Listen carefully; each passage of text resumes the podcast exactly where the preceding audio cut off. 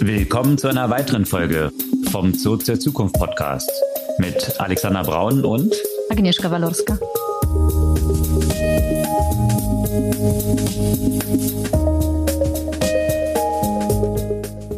Was gab's Neues letzte Woche? Ja, es wird sehr besinnlich kurz vor Weihnachten, vor allem bei Twitter. Bei Twitter und Elon Musk, ja, so besinnlich, dass äh, wir uns leider nochmal damit beschäftigen müssen. Und äh, das hat leider mittlerweile eine ziemliche politische Tragweite auch bekommen, so dass es hier auch aus dem Außenministerium und von einigen Politikern aus Deutschland Einlassung zu diesem Thema gab. Eher manche treffender, andere so ein bisschen verfehlter. Aber ja, ich würde sagen, auf jeden Fall eine Schale Popcorn bereitstellen. Äh, das können wir bei der Betrachtung dieser Entwicklung dort in der letzten Woche auf jeden Fall garantieren. Und wo man bei Elon Musk ist, äh, diese ganzen Schwierigkeiten betreffen jetzt bei weitem nicht nur Twitter, sondern natürlich auch die anderen Unternehmen, die der Typ ja auch noch leitet. Und äh, bisher war ja Twitter der super Verkaufs- und PR-Kanal für Tesla. Das scheint im Moment sich etwas zu drehen. Ja, sowohl als Verkaufskanal ist es natürlich problematisch, als auch überhaupt für Tesla die Strahlkraft von Elon Musk und die scheint natürlich entsprechenden Schaden genommen zu haben und äh, ist materiell dafür verantwortlich, was für eine Börsenbewertung Tesla hat. Und ja, da gibt es auch eine Reihe von Entwicklungen, wie das sich so auf die Aktie von Tesla auswirkt und was das so mit dem Gemütszustand einflussreicher Investoren bei Tesla macht. Ja, und damit es noch besinnlicher wird oder zumindest lustiger. Genau, neben Elon Musk gibt es auch andere, die versuchen, äh, hier Business aufzubauen oder ein bisschen griftermäßig Geld zu verdienen. Und da ist es auch nicht weit zu Donald Trump. Da gab es interessante News einer NFT-Collection, die Donald Trump jetzt veröffentlicht hat. Und ja, da kann man sich auch schon vorstellen, wie das so gelaufen ist. Da gehen wir so ein bisschen ins Detail, weil es durchaus interessant ist. Ich glaube, man will sich das gar nicht vorstellen, aber gut. Hat auf jeden Fall mit Krypto zu tun. Ja, sind wir aber wieder bei NFTs angelangt und mit Krypto haben natürlich auch Themen aus der vergangenen Woche noch zu tun, wo wir uns ja auch ja. schon gefragt hatten, warum Sam Bankman-Fried nicht verhaftet worden ist bislang. Und äh, das spielte ja auch schon in die Verschwörung rein, die auf Twitter und auch von Elon Musk verbreitet wurde, dass das an den Spenden gelegen haben könnte, der Antidemokratische Partei. Ähm, das hat sich überraschenderweise jetzt doch nicht als richtig dargestellt. Er ist unterdessen verhaftet worden. Aber bis kurz davor hat er tatsächlich nicht dran geglaubt, ne? Also. Ja, ist vielleicht zu viel auf Twitter gewesen.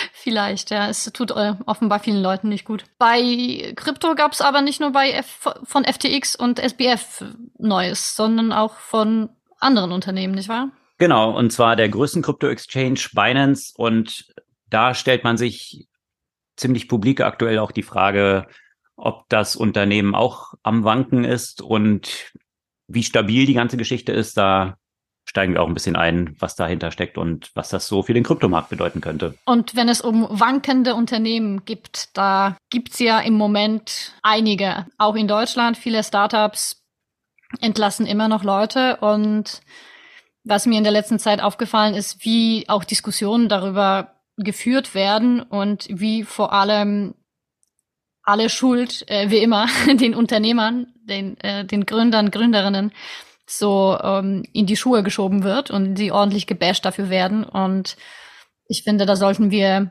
uns äh, gleich auch noch um einen differenzierten Blick auf dieses Thema äh, bemühen. Und äh, ja, wankende Unternehmen in unterschiedlichen Skalen. Ich denke, das trifft auch auf wenn auf relativ hohem Niveau auf äh, Meta und da gab es ja weiter ein, ein weiteres kleines Erdbeben, könnte man sagen, in dem eine prominente Personalie den Laden verlässt und zwar eine, die direkt mit den Bemühungen rund um Metaverse äh, zu tun hat. Und wenn es um Metaverse geht, da gab es ja auch mal vielleicht was Interessantes, äh, was vielleicht auch ein Stück weit Positives ist und mehr zu dem Weihnachtsspirit passt.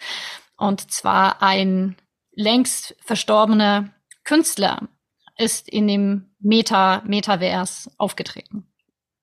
Ja, und das Stichwort hast du schon genannt, weihnachtlich.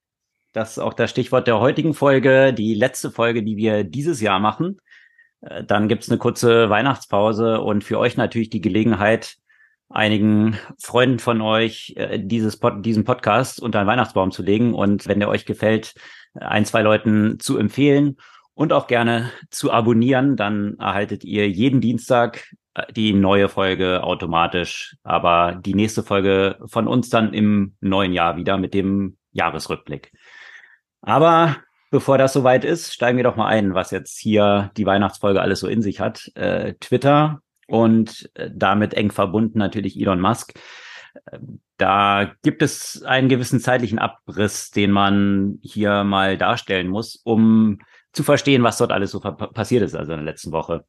Und äh, wir hatten ja in der vergangenen Woche schon kurz berichtet, dass Elon Musk auch kräftig selbst diese sogenannten Twitter-Files gepusht hat, um offenzulegen, welche Verschwörungen es innerhalb von Twitter dort alles so gegeben hat und klar zu machen, dass Twitter bis zu seiner Übernahme eine linke Verschwörungsblase gewesen ist, die hier natürlich andere Stimmen äh, diskreditiert hat und blockiert hat und äh, jetzt mit Elon Musk natürlich Free Speech dort einkehren soll, dass alle eben gehört werden dort und freie Meinungsäußerung dort auf dieser Plattform haben.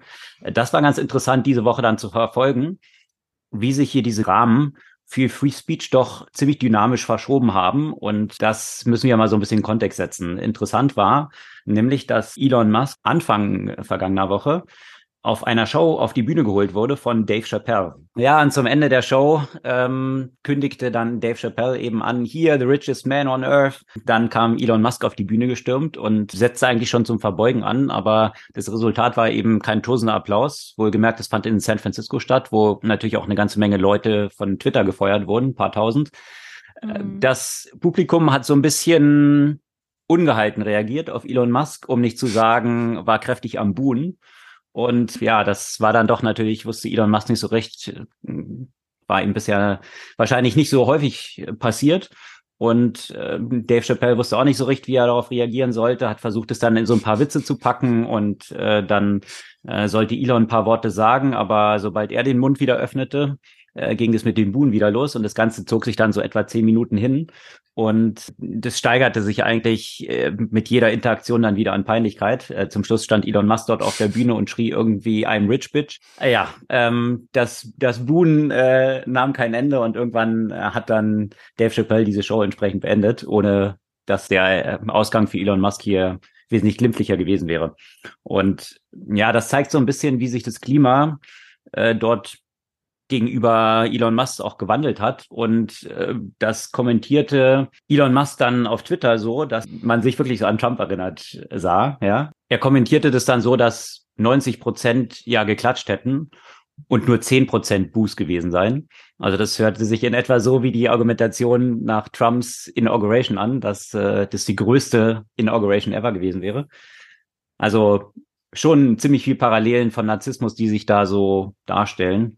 Und als nächstes, ja, wurde dann ein Account gesperrt auf Twitter, der dieses Video von seinem Auftritt dort publiziert hatte. Konnte man sich jetzt auch fragen, hm, warum ist diese Person jetzt plötzlich nicht mehr sichtbar auf Twitter? Fake News, sie verbreitet Fake News. Ja, genau, wahrscheinlich.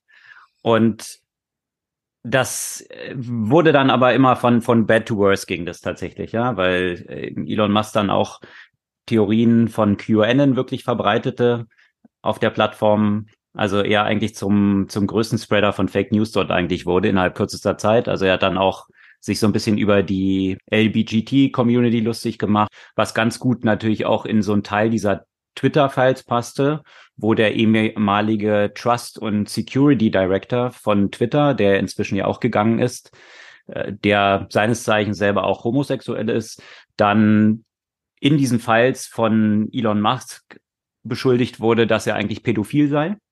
Wohlgemerkt mit der Veröffentlichung von seinem Klarnamen und auch Adressinformationen.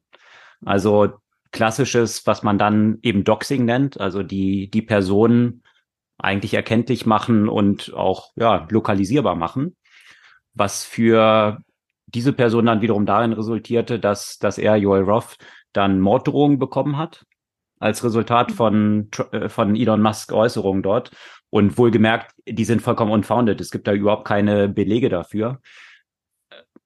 Also das ist schon, schon dramatisch, in, in was für, ja, in was für Sümpfe sich Elon Musk da innerhalb kürzester Zeit begeben hat. Und echt, echt schockierend, äh, muss man sagen.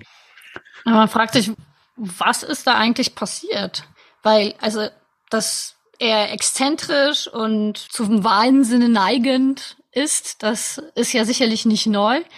Aber das war auch ein Stück weit bisher auch immer das, was ihm besonders gemacht hat, was viele Leute sicherlich auch an ihm irgendwie bewundert haben. Aber dieses, dieses Extreme, das findet erst, habe ich das Gefühl zumindest in meiner Wahrnehmung, wie gesagt, erst seitdem er Twitter gekauft hat, äh, statt. Und äh, ich weiß nicht, ob der mit was er jetzt gerade am struggeln ist. Also definitiv mit Mental Health.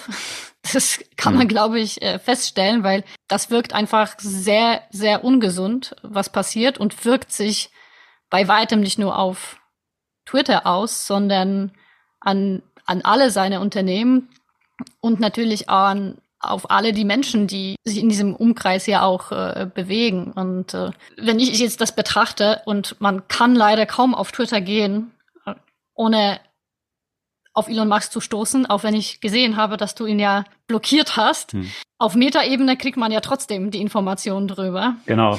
Also ich habe versucht, dieser Toxizität, die mittlerweile auf Twitter dort äh, ein extremes Ausmaß angenommen hat, der dadurch zu entgehen, dass ich einfach ihn blockiert habe, weil letztendlich ist es nicht das, was mich interessiert, dass, dass er dort seine Elon, Elon Show abzieht, die ziemlich lächerlich ist, sondern interessante Diskussionen, die dort auch stattfinden, eigentlich auf Twitter. Mhm. Bloß leider gab es dann zu Recht einen Tweet, äh, der so in die Richtung ging, if Elon Musk and Twitter wouldn't happen on Twitter, would there be still be Twitter sozusagen. Ne? Also, weil ich habe das Gefühl, es gibt eigentlich keine anderen Konversationen mehr mhm. mittlerweile, die dort auf Twitter stattfinden. Und das ist natürlich extrem ermüdend. Und der andere Aspekt, die, Frage, die du stellst, was ist dort los? Also, was, was ist bei Elon Musk passiert? Darüber haben auch natürlich einzelne Leute diskutiert und äh, es ging so ein bisschen in die Richtung, dass es vielleicht in diesen anderen Unternehmen noch ein paar Layer, Management Layer auch dazwischen gegeben hat. Mhm. Also bei Tesla, bei Starlink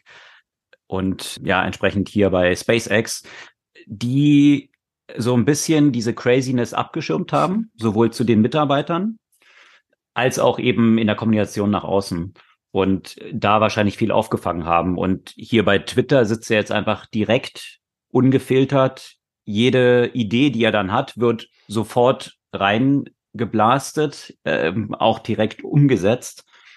Und was das für Konsequenzen dann hatte, das hat man dann eben vergangene Woche auch gesehen. Und zwar gab es ja einen Account auf Twitter, ElonJet. Mhm. Den gibt es schon seit Ewigkeiten, ne?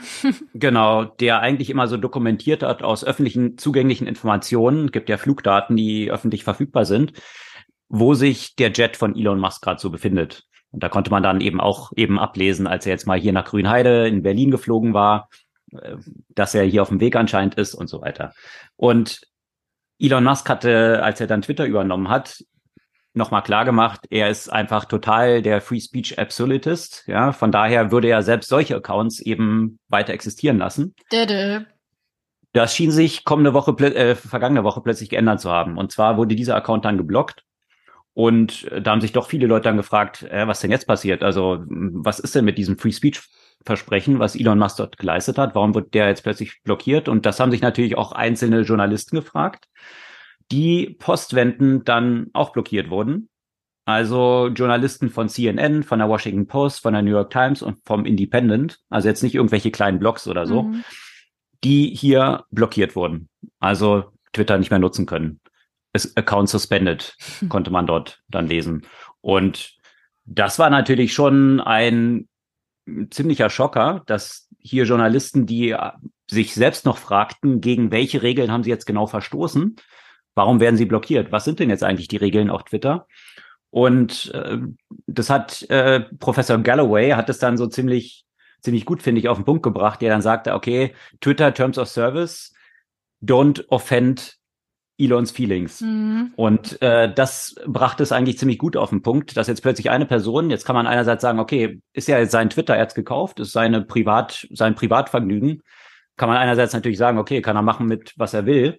Äh, gleichzeitig stellt sich dann aber schon die Frage, wenn ihr einerseits proklamiert, dass Free Speech eigentlich das Wichtige ist und dann alles bei Free Speech eigentlich okay ist, also sprich, er hat jede Menge auch wirklich offen rechter Personen, offener Nazis, die den ersten Tweet, nachdem sie wieder zurück auf die Plattform gelassen wurden, der erste Tweet von, von einem dieser Leute war, Shall I use the N-Word? Ja, also nur mal so als Einführung wieder, äh, als Willkommen auf dieser Plattform. Solche Leute dürfen dann problemlos dort ihre kruden Theorien verbreiten.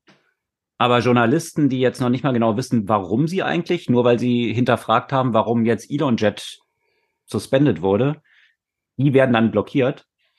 Da stellt sich schon die Frage, was, was sind jetzt eigentlich diese Rules dort? Wie funktioniert das? Ja, also ich denke, mich überrascht das nicht, weil mein Gefühl ist, je mehr einer Free Speech schreit, desto mehr geht es eigentlich nicht um Free Speech, sondern darum, dass seine Meinung in die Welt rausgeblasen werden soll und die Meinung, die ihm nicht passt, halt eben nicht. Das, mhm. das sind doch die ganzen Free Speech Advocates, ja, sogenannten. Und, und deswegen ist es halt sehr wenig überraschend. Was er dann tatsächlich danach gemacht hat, ist natürlich eine Twitter-Umfrage zu machen, weil das ist Management bei Twitter-Umfragen, was Elon Musk ja zunehmend macht. Und dann hat er gesehen, aha, ist doch eine unpopuläre Aktion, die ich hier gerade gemacht habe. Die Leute sind dafür, dass die Journalistinnen und Journalisten wieder twittern können und deren Accounts wurden ja wieder auf die Plattform gelassen. Aber, aber. Aber, aber nicht alle. Mhm. Und, und auch in zwei Schritten. Also diese, diese berühmten Elon Musk-Umfragen kennen wir ja auch, dass er eigentlich schon weiß, was er eigentlich machen will. Das war damals mit dem Verkauf von Tesla-Aktien so und vielen anderen Aspekten, wo eigentlich schon ziemlich klar war, dass seine Fanboys natürlich so stimmen werden, wie er es eigentlich will. Und deswegen macht er eben eine Umfrage, damit er nachher sagen kann, er verlässt sich nur auf das Public Vote. Und hier war natürlich das Problem, dass plötzlich jetzt die Aussage von seinen, selbst seinen Fanboys so war, dass hier die Journalisten zu Unrecht von dieser Plattform geschmissen wurden was Postwend dann dazu führte, dass Elon Musk diese Umfrage, die er gestellt hat, hat er gesagt, oh, nee, sorry, die war jetzt irgendwie zu komplex. Er hatte dazu viele Optionen angegeben, nämlich er konnte sagen now, tomorrow, mhm. seven days from now oder longer. Dann hat er diese Umfrage nämlich gecancelt und eine neue Umfrage gemacht, wo er nochmal das Gleiche gefragt hat, dann aber mit nur zwei möglichen Antworten, die dummerweise dann auch wiederum in diese Richtung ausgegangen ist, äh, dass die Journalisten wieder zurückgebracht werden sollten. Ja. Ähm, ja, äh, dem musste er sich dann wohl fügen und äh, hat einen Teil dieser Journalisten, einzelne sind immer noch nicht zurück, aber einen Teil wieder äh, zurückgelassen. Was in der Zwischenzeit aber noch passiert war, es gibt ja auch oder gab es vor kurzem noch und jetzt wieder diese Twitter Spaces, ne? Diese quasi Live-Version, was so ein bisschen diese äh, dieser hm. Copycat von Clubhouse war. Und interessanterweise funktioniert die Twitter-Technologie nicht so, dass die Leute, die suspended sind auf der Plattform, dann Twitter Spaces nicht nutzen können. Also es gab nämlich dann, nachdem sie suspended wurden, gab es ein Twitter Space, wo dann ein Teil dieser Journalisten, die suspended waren, dort drin waren und sich darüber unterhalten haben, was der Hintergrund jetzt sein könnte. Und dann tauchte plötzlich Elon Musk in diesem Twitter Space auf und hat versucht zu argumentieren, warum sie eben rausgeschmissen worden sind, was ziemlich schlecht für ihn aussah, weil diese Argumente, die er gebracht hat, eben nicht so richtig funktioniert haben, was dann dazu führte, dass er diesen Twitter-Space plötzlich kommentarlos verlassen hat, die äh, sich der Diskussion entzog. Und kurze Zeit später wurde dieser Twitter-Space gelöscht. Also ist verschwunden. Interessanterweise scheinen aber nicht mehr genügend Ingenieure da bei Twitter zu Engineers zu arbeiten, um das wirklich gut machen zu können. Das Resultat war, dass plötzlich die gesamte Funktion Twitter Spaces nicht mehr funktionierte und keine Twitter Spaces mehr erstellt werden konnten. Also äh, da sieht man schon so ein bisschen, dass es doch sehr mhm. hemdsärmlich dort zugeht und viele Promises die, oder Versprechen, die auch so gemacht werden. Ich meine, die kennt man ja auch bei Tesla, ja, wo, wo schon seit langer Zeit Full Self-Driving versprochen wird und so weiter. Natürlich hat er auch viel dann geschafft, aber äh, die Versprechungen von Elon Musk sind doch schon auch immer sehr vollmundig und äh, ja, das, das ist natürlich hier so ein bisschen, das, das zeigt sich natürlich hier für alle noch viel transparenter, als es sich mhm. natürlich in den anderen Unternehmen bisher gezeigt hat. Und da ist sogar das Auswärtige Amt in Deutschland dann eingeschritten und hatte dann kommentiert, dass jetzt diese Journalisten eben auch dem Auswärtigen Amt nicht mehr folgen können und auch Entscheidung des Auswärtigen Amtes nicht kritisieren und hinterfragen können, also die Funktion des, Journalism äh, des, des Journalismus nicht mehr einnehmen können und dass sie das äh, keinem Fall unterstützen. Und nachdem die dann zurückgelassen wurden, einzelne Journalisten, dann konnte sich das äh, Marco Buschmann, äh, der deutsche Justizminister, nicht nehmen, Elon Musk auf die Schulter für zu klopfen und sagen, dass er jetzt hier wahre Größe gezeigt hat und zu seinen Fehlern steht und das korrigiert, was ich echt ein bisschen lächerlich fand, äh, jetzt hier Elon Musk auch so ein bisschen die Stiefel zu lecken vor dem Hintergrund dessen, was er davor getan hat. Und äh, ein paar Stunden später wurde auch eine sehr prominente Journalistin wiederum von der Washington Post wiederum blockiert, wo man auch nicht genau weiß, warum das jetzt der Fall gewesen sein soll. Also ich denke, das Thema ist noch nicht durch. Und sich dann als Justizminister, äh, auch noch der Liberalen, äh, dann auf diese Seite zu schlagen und zu sagen, wie toll man das eigentlich findet, finde ich schon ein bisschen fragwürdig, mhm. um es vorsichtig zu formulieren. Und da stellt sich natürlich wieder die Frage, die, die sich Leute schon seit, seit geraumer Zeit äh, stellen, also eigentlich seitdem es darum ging, dass Elon Musk Twitter kauft, braucht es jetzt eine Twitter-Alternative.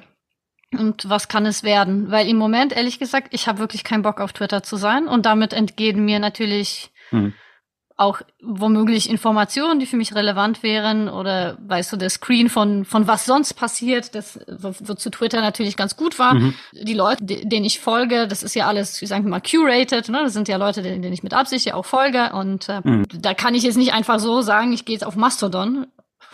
Abgesehen davon, dass mich der Name weiterhin wahnsinnig macht und dass die Plattform ist einfach völlig unnutzbar meines Erachtens, aber gut. Und mhm. was soll es dann halt werden? Braucht es überhaupt eine Alternative? Also auf jeden Fall gibt es jetzt zwei ehemalige Twitter-Mitarbeiter tatsächlich, die eine Plattform namens äh, Spill gestartet haben. Die ist noch nicht live, aber man kann sich dort ja schon äh, den, äh, das eigene Handle claimen. Und mhm. die wollen jetzt ungefähr in sechs Wochen launchen und bin ich mal gespannt, was das wird. Weil ich denke, ich habe Twitter immer als Plattform geschätzt, wenn es dann darum geht, um Diskussionen, um Information, war das immer eine viel wichtigere Plattform als andere sozialen Medien, weil die ja nicht durch Social Graph sozusagen getrieben war, sondern mehr durch, durch die Interessen.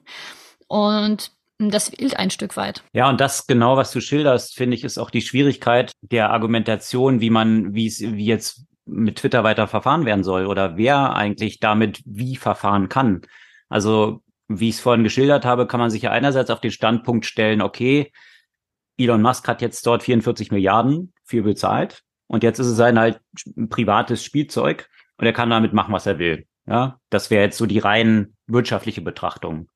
Andererseits, wie du es gerade geschildert hast, passieren darauf ja auch sehr, sehr wichtige Diskussionen und auch die, das Teilen von sehr, sehr relevanten und wichtigen Informationen. Mhm. Also wenn man jetzt nur mal an den äh, den Krieg in der Ukraine denkt. Absolut, ja. Ja, zum Beispiel. Und welche wichtige Funktion dort Twitter auch einnimmt, die so dramatisch wie es ist, vergangene Woche, auch dadurch, das ist noch ein weiterer Aspekt, der vergangene Woche passierte, Elon Musk hat dann gesagt, dass er jetzt den Bots natürlich den Kampf erklärt hat. Und dann waren plötzlich Accounts aus der Ukraine nicht mehr einrichtbar. Das heißt, wenn du einen neuen Account erstellen musstest, um Bots zu verhindern, so die offizielle Erklärung, hat man bestimmte Phone-Provider, wo man eben die Nummer ja registrieren musste bei der Account-Erstellung, hat man die ausgeschlossen, mhm. um damit eben Bots zu verhindern. Und dann tauchten plötzlich Bilder auf von dem Screenshot, wenn du dein Land dort auswählst. Und die Ukraine tauchte dort nicht mehr auf. Das heißt, es konnten plötzlich Leute aus der Ukraine keine Konten mehr erstellen auf Twitter. Was? Ja. Und das ist natürlich die Konsequenz, die wesentlich weiterreichend ist, mhm. als nur, ich bin jetzt so ein privates Spielzeug von, von einem Milliardär, sondern wo es natürlich maßgeblichen Impact hat, auch auf, ja, auf, auf solche wichtigen Funktionen. Und wenn man das jetzt mal konkret weiterdenkt, ja, wenn deine Telefonnummer mit dem Twitter-Account ist, was jetzt der persönliche Spiel, das persönliche Spielzeug eines Milliardärs mhm. ist, der die Terms of Service so definiert, dass sie nicht seine Gefühle verletzen. Was ist denn jetzt, wenn du das weiterdenkst Richtung Starlink, mhm. ja? Starlink, irgendjemand äh, macht halt irgendwas, was ihm nicht gefällt, wird dann einfach die Internetverbindung gekappt. Mhm. Oder Tesla, wenn dein gleicher Account mit deinem Tesla verbunden ist und äh, er hat jetzt keinen Bock mehr auf dich, wird dann dein Tester stillgelegt. Oder steuert ins also, Wasser. Ja, genau. Also das sind halt alles Sachen, wo, wo man denkt, also und und und deswegen sind natürlich die Konsequenzen jetzt auch sehr weitreichend über Twitter hinaus mhm. auf die anderen Unternehmen von von Elon Musk, weil sich natürlich einerseits die Leute die Frage stellen, ist er eigentlich noch fähig, diese Unternehmen zu führen? Ist er überhaupt noch zurechnungsfähig? Es ist die Frage. Ja? Genau. Erst, erst, erst hat man sich die Frage gestellt, okay, wenn er jetzt seine ganze Zeit bei Twitter verbringt, hat er dann noch genug Aufmerksamkeit eigentlich auf Tesla?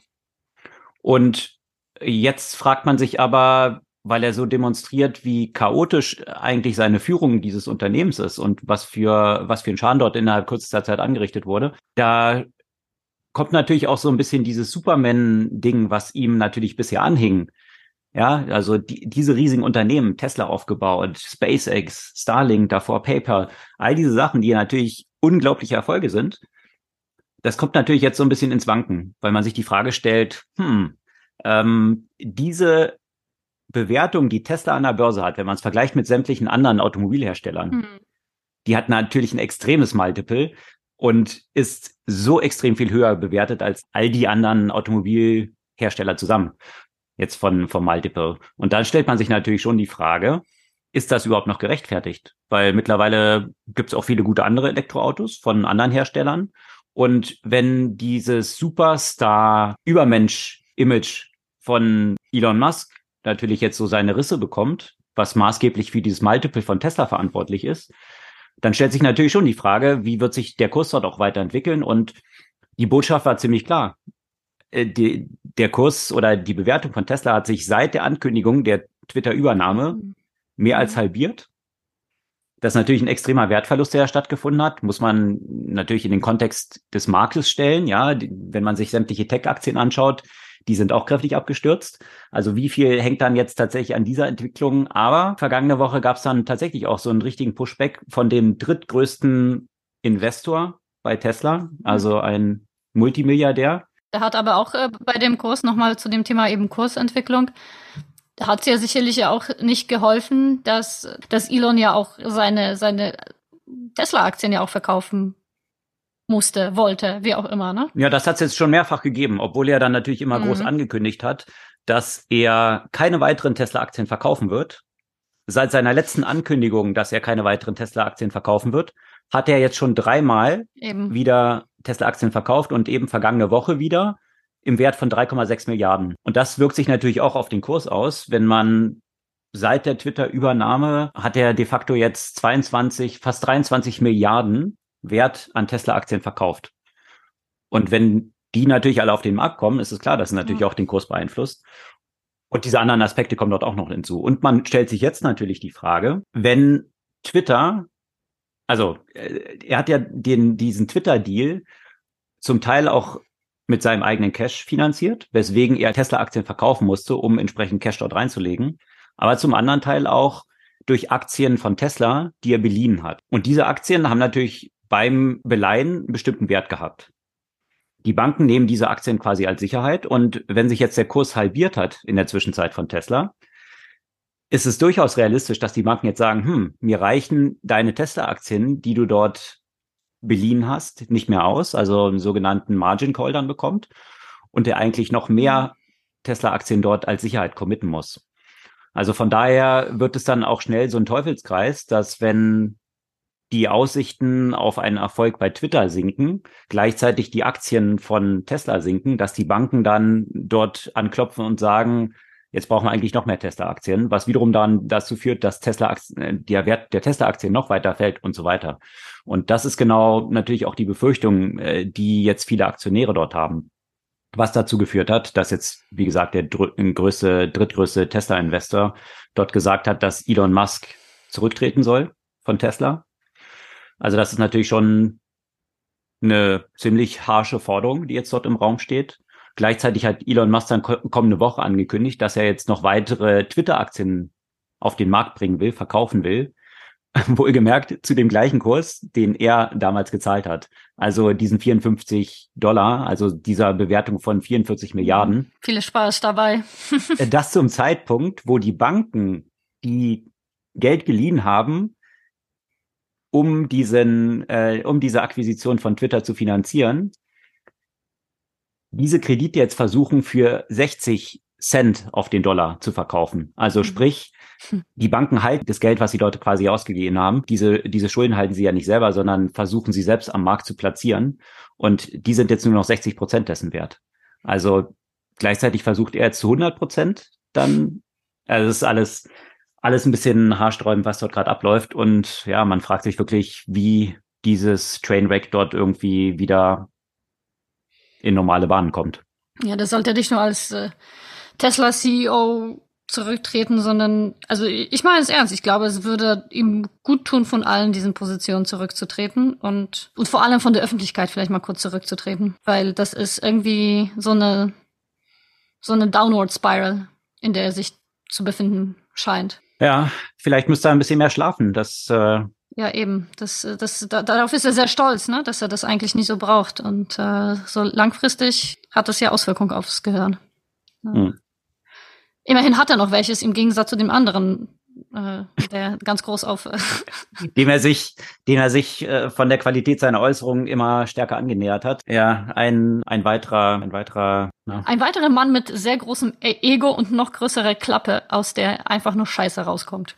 Wolltest du das gerade sagen? Äh, ja, so könnte man es auch formulieren. Oder einen weiterer, der äh, sehr in sein eigenes Bild verliebt ist. Das auch. Ja, der nächste Teilnehmer des Narzisstenstadels äh, dort äh, in jedem Falle ist natürlich Donald Trump. Und der hatte vergangene Woche groß angekündigt, dass es ein Riesen-Announcement geben würde, weil die Welt natürlich so jemanden braucht und auch diesen, diese Hoffnung eines solchen Announcement braucht. Und äh, was das Announcement dann tatsächlich war, das war ein Video, was dann am nächsten Tag geteilt wurde, wo ich mich echt gefragt habe, ist es jetzt eine Parodie auf Donald Trump? Also hat, hat da irgendjemand was zusammengeschnitten? War wie der Sarah Cooper dran?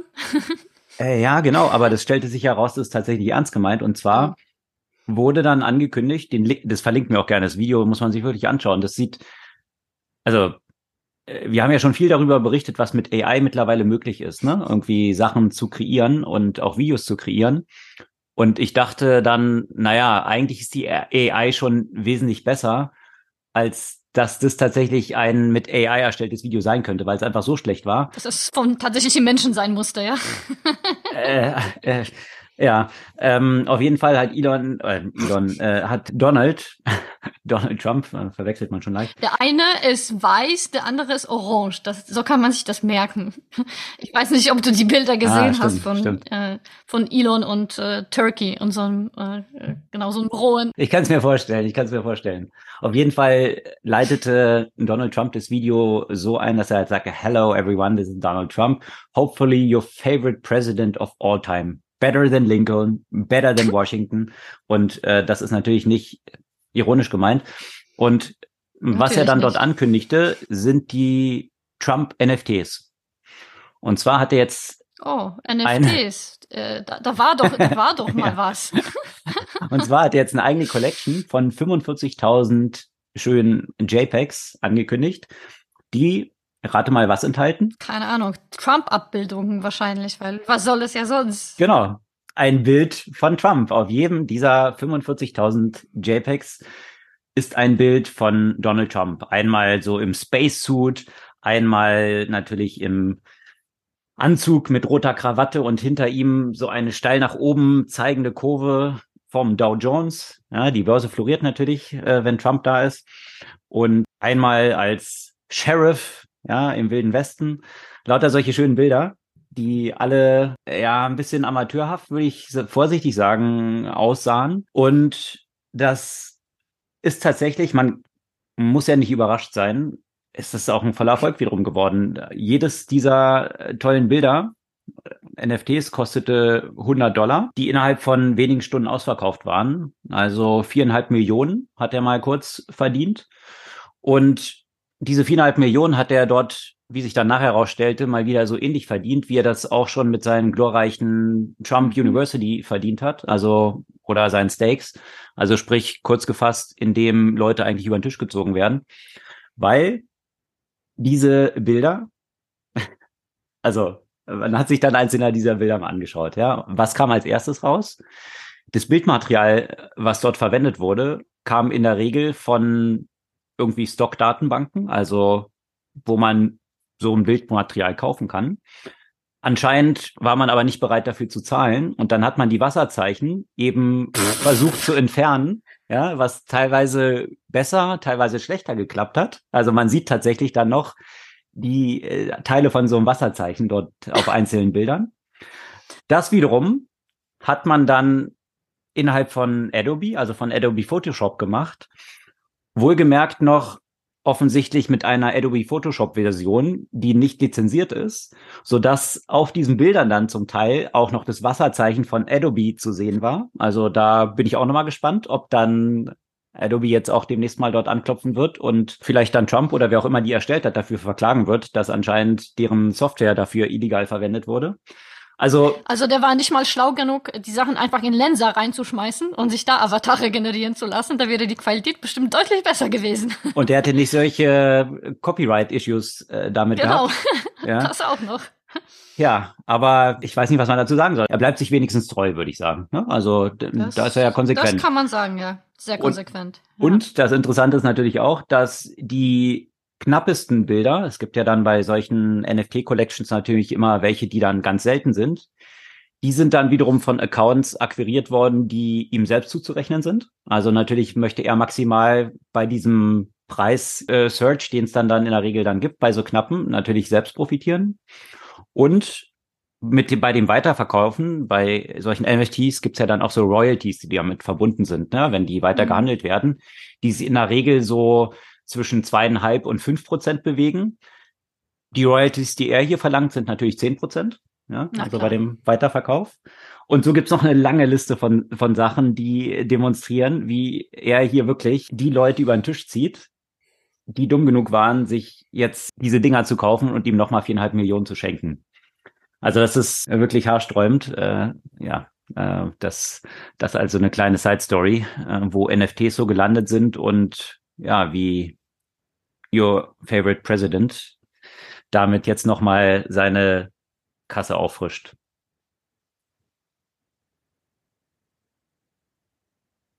Er scheint das Geld zu brauchen. Ja, das, das glaube ich. Ja. Wobei, wenn er dann endlich im Gefängnis ist, wird er ja auch so viel davon nicht brauchen. Ja, aber die, ich weiß nicht, wie viel Verfahren hat er doch immer parallel so laufen? Also diese ganzen Einlassungen, weswegen er bisher jetzt noch nicht im Gefängnis sitzt, weil natürlich viele Anwaltsteams mhm. damit beschäftigt sind, sämtliche Sachen dort herauszuzögern, wo man sich halt fragt, ja, warum ist er eigentlich, wenn er solche Dokumente, wie er dort entwendet hat, top secret auf dem Level und ja auch solche Sachen rauskommen, dass äh, ja sein Schwiegersohn hier Sachen auch natürlich dem äh, dem saudi-arabischen Prinzen gesteckt haben könnte.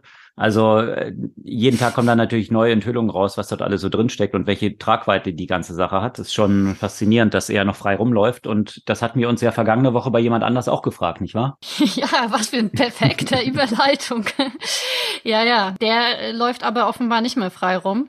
Also der Sam Bankman-Fried, der sich wohl noch bis vor kurzem ziemlich sicher war, dass das alles glimpflich für ihn ausgehen wird und wo ich mich ja schon letzte Woche darüber echauffiert habe, über seine Vorstellung, dass er jetzt natürlich möglichst schnell wieder ein neues Unternehmen gründen möchte, um den ganzen Leuten, die da ihr Geld verloren haben, zurückzuzahlen. Ja, da wird er wahrscheinlich darauf noch ein bisschen warten müssen, weil am Montag, glaube ich, ne? Montag war es so, dass es, dass es soweit war. Dann glaubt er es mal auch nicht dass er, dass, dass wenn er tatsächlich nach USA ausgeliefert wird, ne, das war ja das erste, dass er in den USA ausgeliefert werden sollte, der war sich sicher, dass in den USA sicher wird, äh, dass ihm keine Haft droht. Das sieht alles jetzt bisschen anders aus. Ja, dramatisch anders, weil letztendlich, was dort abgelaufen ist, dass die Staatsanwaltschaft äh, von New York hier ein Auslieferungsverfahren angestrengt hat und äh, im Unterschied zu so anderen Krypto-Betrügern, also sprich dem, der, äh, der den Celsius-Token hier in den Boden gefahren hat äh, aus Korea und sich jetzt auf Bali aufhält, schon eine Weile, natürlich nur, weil das Wetter dort so schön ist. Interessanterweise hat eben diese Jurisdiktion kein Auslieferungsabkommen mit den USA, was mit den Ach, was für ein Zufall. was, was ein Zufall. mit den Bahamas aber leider anders ist. Und dort hatte oh. ja SBF sein Sitz. Ja, und die haben jetzt tatsächlich Staatsanwaltschaft New York ein Auslieferungsverfahren angestrengt. Und dann haben die Handschellen dort auch ziemlich schnell geklickt. Und jetzt hat er sich zunächst mal versucht, noch gegen diese Auslieferung zu wehren. Und seine Anwälte haben dort entsprechend ein, eine Einsprache gegen eingelegt, weil es drohen mhm. ihm tatsächlich vor dem Hintergrund der ganzen Aspekte, die ihm vorgeworfen werden, bis zu 100 Jahre Haft in den USA. Also das kann tatsächlich ziemlich dramatisch für ihn enden, die ganze Geschichte. Nachdem er jetzt wahrscheinlich so die ersten paar Tage mal das Gefängnis in, auf den Bahamas von innen gesehen hat, wo, glaube ich, die meisten Leute ziemlich übereinstimmend sagen, dass die Zustände auf den Bahamas im Gefängnis nicht so die optimalen sind, hat er jetzt wohl diese Einlassung gegen die Auslieferung wieder zurückgezogen und ist jetzt wohl doch damit einverstanden, dass er in die USA ausgeliefert wird. Also hofft mhm. er dort äh, ein bisschen angenehmere Haftbedingungen dann zu haben.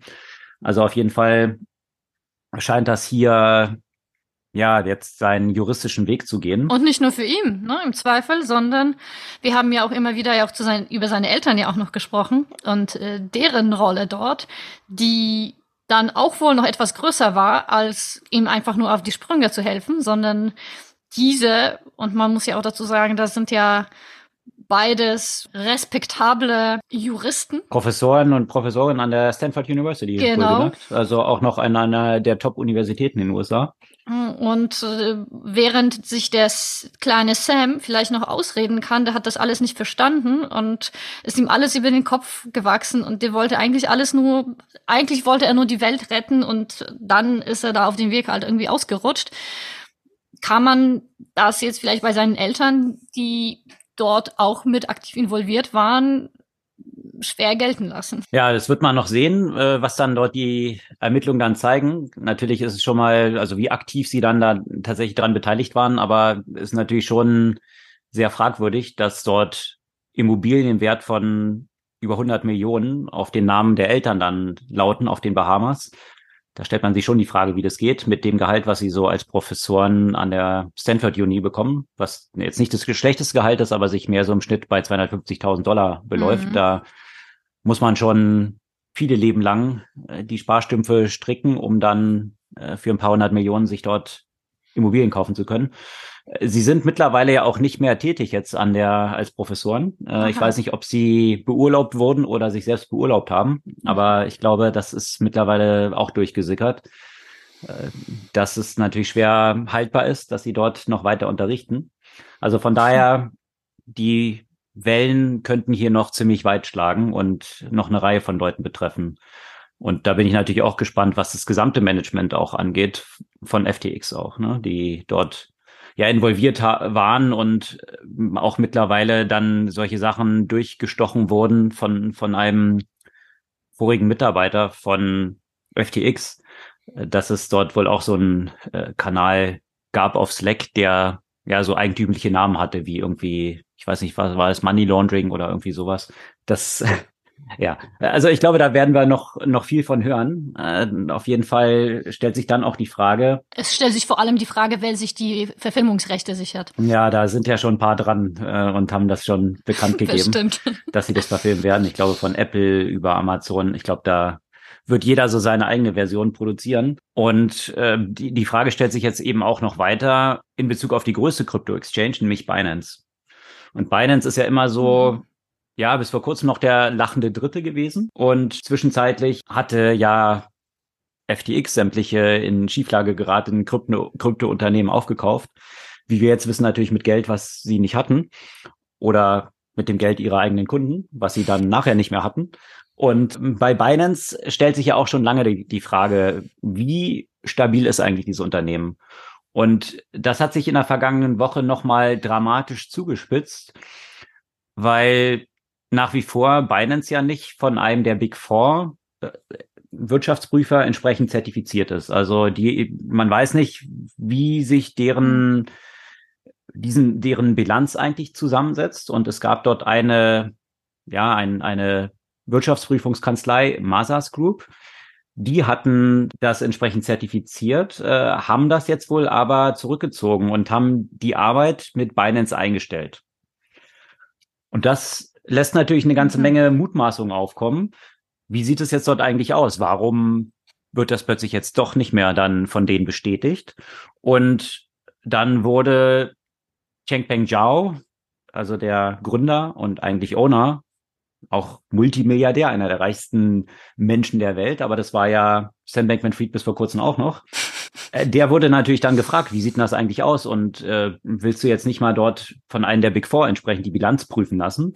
Und äh, er ist, hat dann da so ein bisschen ausweichend reagiert und meinte, na ja, das ist ja alles sehr kompliziert, weil die Big Four ja auch irgendwie Krypto nicht so wirklich verstehen würden. Also sehr ausweichend. Und da stellt sich dann, äh, wenn man diesem Faden so ein bisschen folgt, dann die nächste Frage. Und zwar hat man sich dann gefragt, dass in der Zwischenzeit ja eine Transaktion gegeben hatte zwischen FTX und Binance. Und zwar Binance war ja früher maßgeblich beteiligt an FTX, hatte irgendwann dann aber gesagt, dass sie sich davon zurückziehen wollen. Dann hatte ihnen im Umkehrschluss FTX 2,1 Milliarde Dollar zurückgezahlt. Das wohl gemerkt aber in den FTX Tokens, also FTT. Wie sich da der Wert entwickelt hat, weiß man ja auch. So, man kann also, man schließt daraus, dass das, was jetzt von diesen zwei Milliarden auf Seiten von Binance de facto noch übrig ist, eigentlich 500 Millionen sind und nicht mehr zwei Milliarden. Und da hat man sich dann wiederum gefragt, okay, mhm. äh, was hat das denn für Auswirkungen für Binance, wenn jetzt plötzlich anderthalb Milliarden da eigentlich flöten sind? Und die Antwort war dann, ach ja, diese 500 Millionen, die hätte man bei Binance jetzt eigentlich auch gar nicht mehr so auf der Agenda gehabt, was natürlich jetzt die, das Vertrauen nicht weiter stützt, ja, dass man irgendwie actually forgot, das hat der äh, Zhengpeng Zhao dazu gesagt, they forgot about the 500 million. Okay, wenn du mal eben so eine halbe Milliarde vergisst, dass du die noch irgendwo rumliegen hast. Also alles nicht so Sachen, die... Das war doch beim Wirecard auch so, ja. ne? Na, wenn man so viel Geld hat, dann weiß man halt nicht, wo man das alles hat, ja. Kann passieren. Und äh, das stützt aber jetzt auch nicht das Vertrauen und äh, hat im Umkehrschluss dazu geführt, dass viele Milliarden an Kundenguthaben in der vergangenen Woche von Binance abgezogen wurden. Und wenn man sich so die Historie anschaut, wie die, der, der ganze Zusammenbruch bei FTX angefangen hat, hat es natürlich auch damit angefangen, dass hier Kundengelder abgezogen wurden. Und ähm, was mhm. so Bankruns bedeuten, jetzt nicht nur für irgendwelche solche Exchanges, sondern grundsätzlich für Banken auch, die in der Regel natürlich nicht das ganze Geld, was in den Büchern steht, bei sich rumliegen haben. Das äh, ist ja auch offensichtlich. Also von daher große Fragezeichen am Horizont, die sich jetzt eben in diesem Krypto-Umfeld noch weiter ausdehnen. Und das wäre natürlich schon sehr dramatisch, weil hm, FTX war zum, zuletzt die drittgrößte Krypto-Exchange. Binance ist tatsächlich von den Umsätzen her die größte. Wenn die zusammenbricht, mhm. dann könnte das für das gesamte Krypto-Ökosystem natürlich entsprechende Ketteneffekte haben. Also von daher sind wir da noch nicht in trockenen Tüchern, was hier diese ganzen Gewitter am Kryptomarkt so auf sich haben. Und nicht nur auf dem Kryptomarkt, ne? Also die ganze wirtschaftliche Entwicklung sieht man ja in allen Bereichen bei Startups, auch natürlich in Deutschland. Ich meine, die Themen hatten wir immer wieder. Die Tatsache, dass natürlich das Geld bei den VCs nicht mehr so locker sitzt, vor allem wenn man davon viele braucht, also in den weiteren Runden. Und also das ist vor allem für Unternehmen, die viel Geld eingesammelt haben, 2020, 2021, aber trotzdem bisher nicht geschafft haben, ordentlich Umsätze zu generieren, es auf einmal sehr dünn wird. Und dass sie ja dazu gezwungen sind, eben Maßnahmen zu ergreifen. Und zu diesen Maßnahmen gehört leider auch das Entlassen von Mitarbeiter und Mitarbeiterinnen. Und mir sind sehr viele Diskussionen rund um dieses Thema auf äh, LinkedIn aufgefallen und ich verstehe natürlich, dass Leute, die gehen müssen, die, die, die entlassen wurden, dass sie natürlich enttäuscht sind und sicherlich viele haben andere Jobs gekündigt, um zu den Unternehmen zu gehen und äh, sie haben sich das sicherlich ganz anders vorgestellt. Aber ich finde die Kritik, die zum Teil an den Gründen und Gründerinnen geübt wird, auch bisschen eindimensional ist. Ne? Weil den Leuten vorzuwerfen, die haben einfach nur das Geld von den VCs genommen, Haufen Leute angestellt, gar nicht drüber nachgedacht, was es für Konsequenzen haben wird und jetzt Leute entlassen. Und äh, wie wäre es, wenn alle sich erstmal darauf besinnen würden, dass sie äh, Schritt für Schritt kleines Business aufbauen und nachhaltig wachsen. Tja, es ist auch ein bisschen einfach gesagt. Hm. Es ist nun mal so, dass äh, wenn man sich ja auch entscheidet, VCs ans Land zu holen und wenn man sich dazu auch entschieden hat, gerade vielleicht 2020, 2021, wo man wo viele Gründer selbst gesagt haben, ich will gar nicht so viel Geld, aber die wollen mir nicht weniger geben. Die wollen, dass ich so viel jetzt nehme. Ja. Und hm. da, damit kam ja auch ein entsprechender Druck. Wachstum, Wachstum, Wachstum. Da waren die Erwartung, dass man Leute anstellt, da war die Erwartung, dass, äh, dass man schnell skaliert. Und es gibt ja auch sicherlich viele von den Businesses, die eigentlich nur so wachsen können. Ja, also wenn du dir anschaust, wie, wie die ganzen Big Tech Unternehmen gewachsen sind, die sind jetzt auch nicht, die meisten zumindest, peu à peu immer mit schwarzen Zahlen immer größer geworden. Das funktioniert leider nicht in vielen, Gesch vielen Geschäftsmodellen nicht. Um im Nachhinein sagen, ne, das, was wir immer wieder sagen, Nachhinein zu sagen, ja, das, das hat man ja gewusst und äh, diese Entscheidung hätten die Unternehmer nicht treffen dürfen und jetzt leiden die Leute. Es ist auch wieder so deutsch, wo man einfach sehr gerne äh, im Zweifel, wer ist schuld? Im Zweifel sind die Unternehmer schuld, ja. und hm. dabei muss man ja sagen, die allermeisten Leute, ja, und da spreche ich jetzt vielleicht nicht von Berufsanfängern oder Leuten, die, sagen wir mal, niedrig qualifizierten Jobs arbeiten, aber die allermeisten Leute, die als Entwickler, Entwicklerinnen, Designer, äh, Manager, Managerinnen in solche Startups einsteigen und sich entscheiden, dort zu arbeiten. Die wissen wohl, was das bedeutet, für ein, in, für ein High-Growth-Startup zu arbeiten. Die wissen hm. wohl, wenn sie sich entscheiden, dazu arbeiten, dass es kein sicherer Job ist bei Daimler oder bei, bei einem Staat, sondern dass es ein Startup ist, dass es vielleicht noch nicht ein nachhaltiges Geschäftsmodell hat, sondern von Investorengeldern lebt.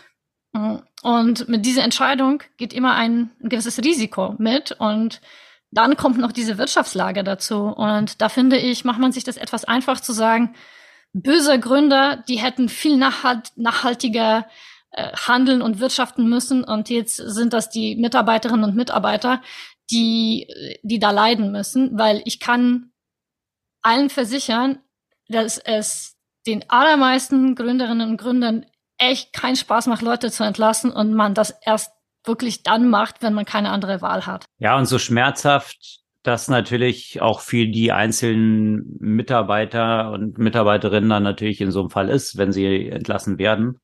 Ähm, das ist natürlich immer kein, keine schöne Situation, vollkommen nachvollziehbar. Aber die Konsequenz daraus dann zu sagen, ja gut, dieses ganze Modell ist einfach totaler Quatsch und sollte man nicht machen. Venture Capital ist ganz böse nur. Die sieht man natürlich auch äh, in, in den Resultaten von, welche Unternehmen im Tech-Umfeld weltweit den Ton angeben. Mhm. Und komischerweise sind dort deutsche Unternehmen komplett abwesend. Ja. Und äh, wenn man sich die Liste der Top Ten, also vielleicht mal von irgendwie so Saudi Aramco, die ein anderes exploitives Geschäftsmodell haben, was einfach nur auf eben Öl aus dem Boden pumpen basiert. Aber sämtliche Unternehmen, die sonst in diesen Top Ten drin sind, sind in der Regel aus den USA oder aus China, die genau auf diesem Venture-Modell aufbauen, die deswegen so groß geworden sind, weil sie natürlich am Anfang nicht von Beginn an darauf gesetzt haben, wir wachsen wirklich Schritt für mhm. Schritt mhm. und alles nur aus dem eigenen Umsatz und aus der eigenen Profitabilität. Das wäre gar nicht möglich gewesen. Mhm. Solche Unternehmen erfordern eben upfront riesige Investments. Und ob die jemals zum Profit werden, da kann man sich ja noch zurückerinnern, ob das ein Google ist, ob das ein Facebook ist, wo sich noch viele Jahre nach dem Beginn dieser Unternehmen die meisten Leute die Frage gestellt haben, ja, wie wollen die jemals mhm. Geld verdienen? Wie will ein Google? Die schicken nur Leute auf irgendeine Website. Wie kann man damit Geld mhm. verdienen? Oder ein Facebook, ja, die sind irgendwie so ein Online-Telefonbuch und verknüpfen Leute miteinander. Wie will man damit Geld verdienen? Ja, sind zu den profitabelsten Gelddruckmaschinen geworden, die man sich vorstellen kann. Das heißt, wenn Venture Capital nicht viel, äh, existiert hätte, um über diese ersten Jahre auch in Amazon das zu ermöglichen, dass diese Unternehmen viele Milliarden Verluste machen, dann wäre überhaupt nie die Möglichkeit gewesen, so ein großes Unternehmen aufzubauen. Ja. Also von daher ist es schon letztendlich eine Frage, die sich jede Gründerin und jeder Gründer selbst stellen muss. Möchten Sie sich in das Bett mit Venture Capital begeben. Das bedeutet dann natürlich auch, wenn ich Venture Capital aufnehme, dass mein Unternehmen dann auch darauf getrimmt werden muss, so groß wie möglich zu werden. Das ist die Wette. Und dass ich auch ein Stück weit Kontrolle abgebe und nicht alles, genau. nicht alles so vorangehen kann, wie ich persönlich mir das wünschen würde, sondern du hast andere Leute, die auch mitentscheiden. Exakt. Und die Entscheidung steht ja jedem frei. Zu sagen, ich möchte halt lieber ein Business aufbauen, was ja auch vollkommen legitim ist. Absolut. Also wenn ich, wenn meine Vorstellung ist, halt ein Business zu haben, wo ich nicht so einen starken äußeren Druck habe, auch eine gewisse Fremdbestimmung. Also natürlich ist man auch, wenn man ist immer wenn fremdbestimmt man, irgendwie. ja, man hat irgendwie Kunden, die einen bestimmen hm. und äh, letztendlich ist man ist man immer auch durch andere bestimmt. Bloß die Fragestellung ist natürlich schon so: Möchte ich mir eben diesen Druck geben, dass Investoren äh, das knallhart nur auf Growth trimmen mhm. und das natürlich ein extremes Multiple erzielen muss, was die Bewertung dann angeht. Das ist halt eine Wette, die man dann eingeht. Und klar, die Entscheidung muss jeder für sich selbst treffen. Mhm. Aber das dann über Bausch und Bogen nachher über einen Kampf zu scheren und zu sagen, ja, dieses ganze Modell ist halt totaler Quatsch. Die, das Resultat sieht man dann. Venture Capital war in Deutschland eben bis vor kurzem noch nicht wirklich existent hm. und in den USA schon seit vielen Jahrzehnten. Hm. Und äh, die, die Resultate sieht man. Die dominanten Player in dem ganzen Tech-Umfeld kommen eben hm. aus den USA, genau als Resultat aus Venture Capital und auch aus einer bestimmten Risikokultur, die in der Bevölkerung dort lebt und die natürlich auch in diesem Venture Capital reflektiert ist. Mhm. Und äh, man geht halt natürlich ein hohes Risiko ein, wenn man A schon mal was gründet und B dann natürlich auch noch auf dieses, dieses Raketen, Raketentreibstoff setzt, der eben, mhm. der im Venture Capital dann ist. Und das Gleiche, wenn du aber auch Mitarbeiter und Mitarbeiterin bist in so einem Startup, ja, dann gehst du mhm. ja auch aus bestimmten Gründen in dem Startup zu arbeiten, um zum Beispiel auch an diesem schnellen Wachstum zu profitieren. Und man muss ja auch sagen, die Gehälter, die in diesem Umfeld ja auch in den letzten Jahren auch in Deutschland gezahlt waren, die waren alles andere als mickrig. Und das haben die Leute dann natürlich auch genommen und sich an der Stelle vielleicht weniger gefragt, ist es denn nachhaltig? und mhm. die Fragen kommen halt aber jetzt. Ne? Und wie gesagt, es ist trotzdem natürlich super scheiße, wenn man da gerade, weil das Unternehmen nicht performt hat, gehen muss. Ja, das ist gar keine Frage. Mir geht es nur darum, auch mal vielleicht zu reflektieren, dass, dass es nicht alleine daran liegt, äh, dass, dass die Gründer böswillig und dumm gewesen sind, ja. Es hat sich halt das gesamte Klima und die Verfügbarkeit von Kapital grundlegend geändert Eben. durch die Veränderung der Zinsen und die Marktlage. Also von daher, ja, sind die Rahmenbedingungen, die jetzt solche Unternehmen haben, was das weitere Wachstum angeht und die Verfügbarkeit von Kapital, ziemlich über Nacht ganz andere geworden. Und dementsprechend Absolut. hat auch die Gewichtung von Wachstum auf, um jeden Preis zu Wachstum vielleicht mit ein bisschen geringerer Geschwindigkeit und etwas nachhaltiger. Da hat halt ein Switch stattgefunden in den vergangenen Monaten und das drückt sich jetzt natürlich in solchen Konsequenzen aus. Und das betraf natürlich nicht nur die Startups, die gerade so in der Skalierungsphase sind. Die Konjunktur betraf natürlich auch die Big Techs. Und von Facebook wissen wir ja, Entschuldigung, Meta. Ich werde mich wahrscheinlich nie dran gewöhnen. Ja. Auch äh, mit viele Entlassungen, die dort stattgefunden haben. Hm. Aber auch jemand, der ganz freiwillig gegangen ist. Und zwar John Carmack, der zehn Jahre lang bei dem Unternehmen unterwegs war. Seine Aufgabe war ja auch sehr stark eben an den Produkten zu arbeiten, die Meta als die eigene Zukunft sieht. Also alles in dem Bereich Virtual Reality. Und original kam er eigentlich von, von Oculus und hat eben schon seitdem an diesem Thema in dem Facebook- oder Meta-Universum gearbeitet und das war, glaube ich, die wichtigste Personalie, wenn man jetzt nicht Elon Musk und Trump äh, betrachtet, die durch die Nachrichten in dem Tech-Umfeld äh, in der letzten Woche gegangen ist. Auch weil natürlich durchgesickert ist, warum er sich entschieden hat, Meta zu verlassen, also seine Nachricht, seine Abschiedsnachricht. Und zwar ist er der Meinung, dass Meta gerade in diesem Bereich Virtual Reality beziehungsweise Metaverse einen unglaublichen Ressourcenreichtum hat also, und, und sehr viele Leute und dass die aber in der Lage sind, sich selbst auf dem Weg zu einem Metaverse zu sabotieren durch eben interne Politik, Ineffizienz und Unfähigkeit. Und das ist dann schon eine klare Nachricht, mit dem jemand geht. Ne? Gerade wo man weiß, Meta hat alles mehr oder weniger auf dieser Metaverse-Karte gesetzt, kann das sicherlich äh, zu einem gewissen Pessimismus führen, wenn, wenn führende Mitarbeiter den Laden mit, mit so einer Begründung verlassen. Hm. Ja, das ist natürlich auch immer die Schwierigkeit, äh, wie du gesagt hast, der kam ja auch über eine Akquisition dann von Oculus und ja, die, das, das Umfeld in einem Startup in eine andere Kultur dann zu wechseln, in ein etablierteres Unternehmen zu wechseln, äh, hat ja auch häufig gewisse Reibungsverluste, also äh, solche ja. Leute dann dort auch an Bord zu halten. Aber da, da müsste er schon vor paar Jahren gehen, ja. Also Oculus wurde ja nicht gestern gekauft und dafür ist er schon sehr viele Jahre da geblieben. Na gut. Manche, manche hängen auch mehr am Westing als andere. Auch, auch das, auch das ist natürlich eine Möglichkeit. Äh, oder einige haben einfach noch länger den Glauben, selbst was zu bewegen und zu verändern. Vielleicht. Ja. Auf jeden Fall gab es ja auch, fand ich, auch interessante News aus dem Metaverse-Universum. Und zwar hat ein Musiker in dem Facebook-Metaversum performt, der schon seit 26 Jahren tot ist. Und zwar Biggie Smalls. 26 Jahre schon, ja. Ja. Schockierend. Also ich würde nur dazu sagen, ich kann mich an den gar nicht mehr so genau erinnern.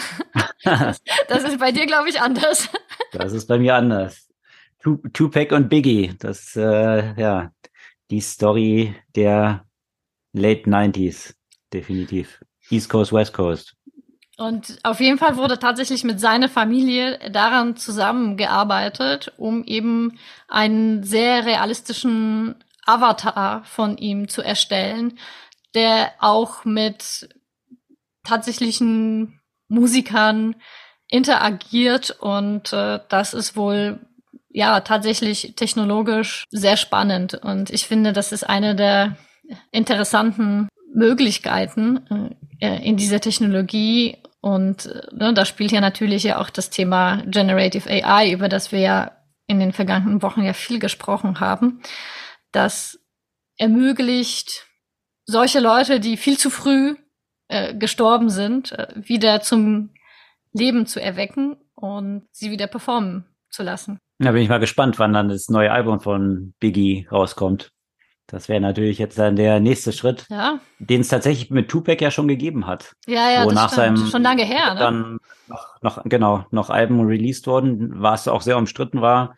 Von manchen wurde es so ein bisschen als Cash Grab von seiner Mutter dann empfunden. Aber äh, das stellt sich jetzt natürlich vor dem Hintergrund der Möglichkeit der Technologien äh, ganz neue Fragen, wo noch nicht mal irgendwelche Recordings existieren müssen, sondern eigentlich die Songs ja heute noch generiert werden können, jetzt auf Basis von, von Technologie einfach. Ja. Bei Tupac gab es, glaube ich, zumindest diese, diese Audiospuren von, von seiner Stimme, wo, wo er die, äh, die Songs schon eingespielt hatte, die aber noch nicht komplettiert waren mit allen ähm, Instrumentals dahinter und so weiter, was man danach dann noch abgemischt hat und umstritten war. Aber die Möglichkeiten sind natürlich jetzt viel weitreichender geworden. Ich bin gespannt. Ja, das soll es für diese Folge und für dieses Jahr gewesen sein. Ein durchaus sehr bewegtes Jahr nimmt sein Ende mhm. und äh, viel passiert, viele extrem unerwartete Sachen auch passiert, äh, viele Sachen, die ich sicherlich jetzt nicht so auf meiner Erwartungsliste gesehen hätte zu Beginn des Jahres. Aber das, du, das ja. vertiefen wir dann auch in unserer nächsten Folge im kommenden Jahr, im Jahresrückblick noch, was dort für uns auch die großen Überraschungen gewesen sind, was für uns an den Erwartungen vorbeigegangen ist und ja, was so die größten Entwicklungen des aktuellen, noch aktuellen Jahres gewesen sind. Aber es gibt natürlich noch eine Buchempfehlung weil vielleicht wird der eine oder die andere jetzt auch noch ein bisschen Zeit haben zu lesen über die Weihnachtstage. Und noch äh, nach einem Geschenk suchen. Und noch einem Geschenk das, suchen, äh, ja. Und das Buch, was ich gerade fertig gelesen habe, heißt auch sehr passend zu dem, worüber wir heute gesprochen haben und vielleicht auch ein Stück weit zu diesem Jahr, How Democracies Die von Stephen Lewitsky und Daniel äh, Ziblatt. Mhm. Und äh, da spielt natürlich der Donald Trump, den wir ja heute mal kurz auf der Agenda hatten, auch eine Rolle. Ist interessant, weil das Buch geschrieben wurde, als er noch im Amt war und man sich eben unter anderem die Frage gestellt hat, wie kann USA ihn überwinden und wie wird sich die Demokratie in USA entwickeln nach dem Trump, nach den vier Jahren Trump, ob er wohl wieder gewinnen wird oder verlieren und wie das dann aussehen wird. Aber es zeigt vor allem, wie Verletzung von bestimmten Normen, ne, nicht Gesetzen, sondern alleine Verletzung von längst bestehenden Normen, die schon zum Teil deutlich früher angefangen haben, dazu geführt haben, dass das überhaupt möglich war und wie diese eben auch diese Verrohung vom Diskurs, diese Polarisierung dazu geführt hat, dass eben bestimmte grundlegende politische Normen nicht mehr respektiert wurden und ja, was für einen Einfluss eben auf die Demokratien das haben kann. Und es werden ja natürlich unterschiedliche Länder betrachtet, nicht nur USA, auch wenn USA dort eine große Rolle spielt, aber auch äh, die Türkei und äh, früher unter anderem Chile. Also ein interessanter geschichtlicher Abriss, der aber sehr viel mit der Gegenwart zu tun hat. Ja, und so wie es aussieht, auch perfekt den Bogen schlägt zu unserem Eingangsthema, was gerade auf Twitter so passiert